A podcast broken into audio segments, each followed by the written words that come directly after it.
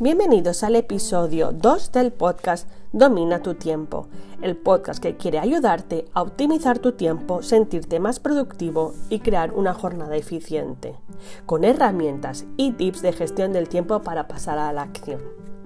Soy Leticia Codina de leticiacodina.com, coach de gestión del tiempo y productividad, y hoy vamos a hablar de cómo gestionar el tiempo cuando hay imprevistos.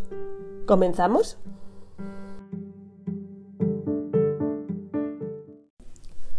Los imprevistos son parte de nuestra jornada. Aceptarlo es el primer paso para mantenerlos a raya.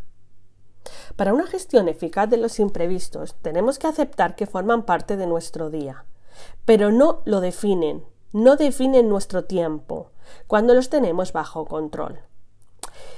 Te dejaré unas preguntas para que analices, ¿no? A mí me gusta llamarlas preguntas clave.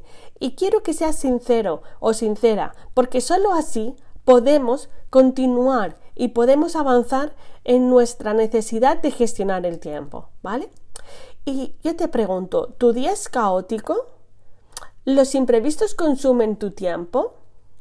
A veces ni tú sabes explicarte cómo pudo ser que no te dio tiempo a hacer aquello que querías hacer.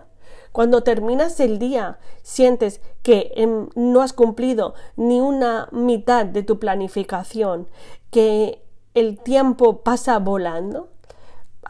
Si es así, nuestra gestión del tiempo, en particular nuestra planificación, puede ser atacada, puede ser bombardeada por imprevistos. Pero no tienes que frustrarte. La frustración no nos va a llevar a ningún lado.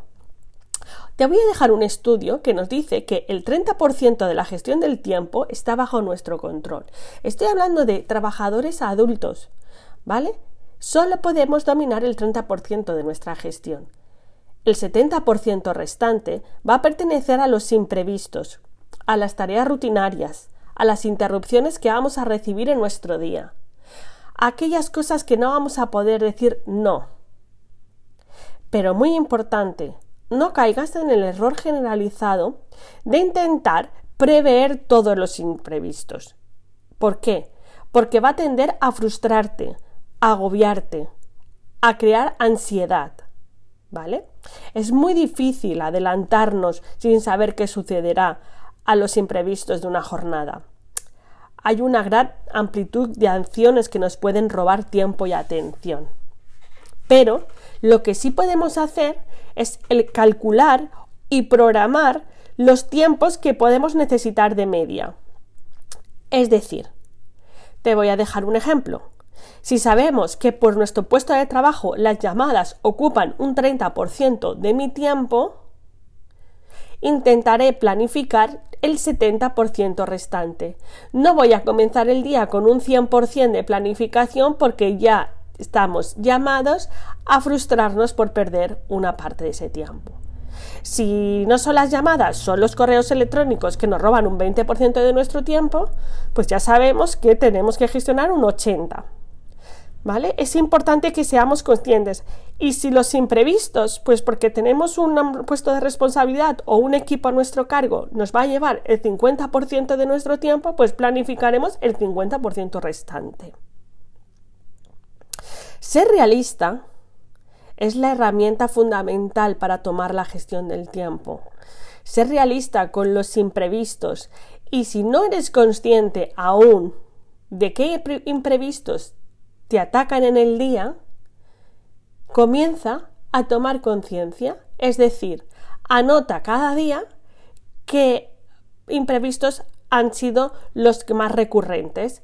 Visitas de compañeros, uh, mails interminables, llamadas de teléfono, um, aceptar urgencias que nos hacen uh, separarnos de nuestros objetivos. Entonces es muy importante que tomemos conciencia de qué imprevistos o qué interrupciones son las que nos están robando el tiempo productivo de nuestra jornada.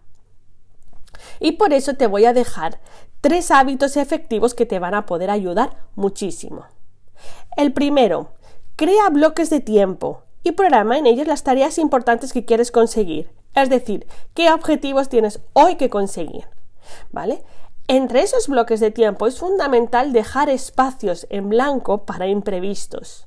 Vamos a dejar un espacio acotado para poder solucionar todos esos imprevistos que nos llegan en la jornada. Y último, y fundamental, apaga las distracciones. No dejes que las notificaciones te pierdan, te hagan perder el foco. Por lo tanto, intenta evitar las distracciones lo máximo posible. Y sobre todo, y sobre todo, sé flexible. Gracias por tu tiempo. Dale me gusta o suscríbete al canal para estar al día con todas mis herramientas y mis tips. Vuelvo con más y mejores estrategias para dominar el tiempo en el próximo episodio. Puedes encontrarme en redes como arroba codina.leticia o en mi web leticiacodina.com.